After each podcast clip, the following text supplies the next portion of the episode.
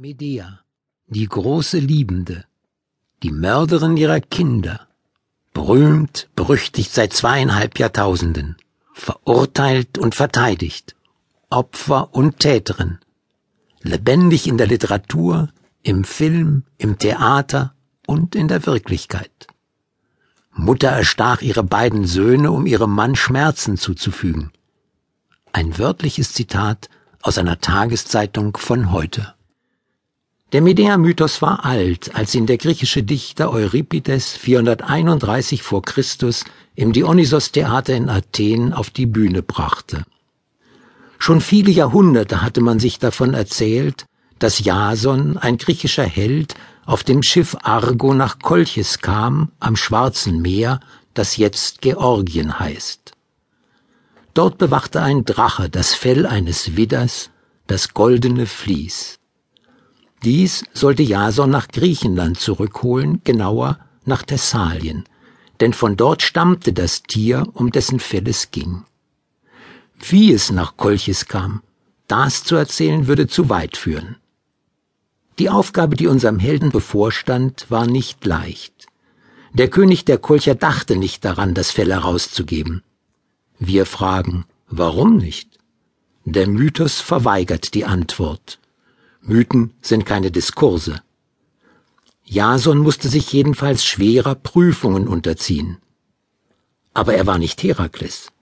Er hätte sie nicht bestanden, wenn da nicht die Königstochter gewesen wäre, Medea, und wenn sie nicht eine Zauberin gewesen wäre, und schließlich, wenn sie sich nicht in Jason verliebt hätte. Sie half ihm und floh mit ihm und mit dem Vlies. Zuvor hatte sie sich die Ehe versprechen und das Versprechen durch einen Eid bekräftigen lassen. Traute sie dem Helden nicht?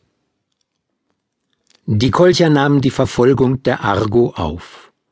Als sie schon ganz nahe waren, tötete Medea ihren jüngeren Bruder, den sie mit an Bord genommen hatte.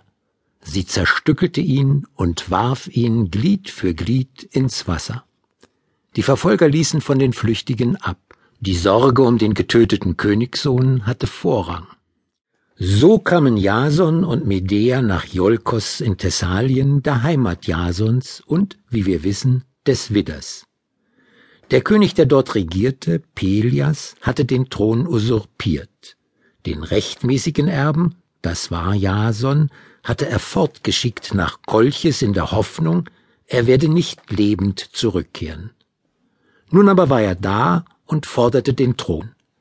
Der Herrscher blieb hart. Wiederum half Medea. Den Töchtern des Pelias redete sie ein, sie könnten ihren Vater verjüngen, wenn sie ihn zerkleinerten und kochten. Die törichten Mädchen glaubten ihr und wurden zu Mörderinnen. Uns schaudert vor den grausamen Taten der Medea. Wer erfindet solche Geschichten? Wir wissen es nicht. Lange Zeit sind sie mündlich überliefert worden. Vielleicht erzählen sie ursprünglich von einer Göttin, der Menschenopfer dargebracht wurden. Die Herrschaft über Iolkos gewann Jason trotzdem nicht. Er wurde von den Angehörigen des getöteten Königs verjagt, mit ihm Medea. In Korinth fanden sie Zuflucht. Der dortige König Kreon gewährte ihnen Asyl. Hier lebte das Paar und bekam zwei Söhne.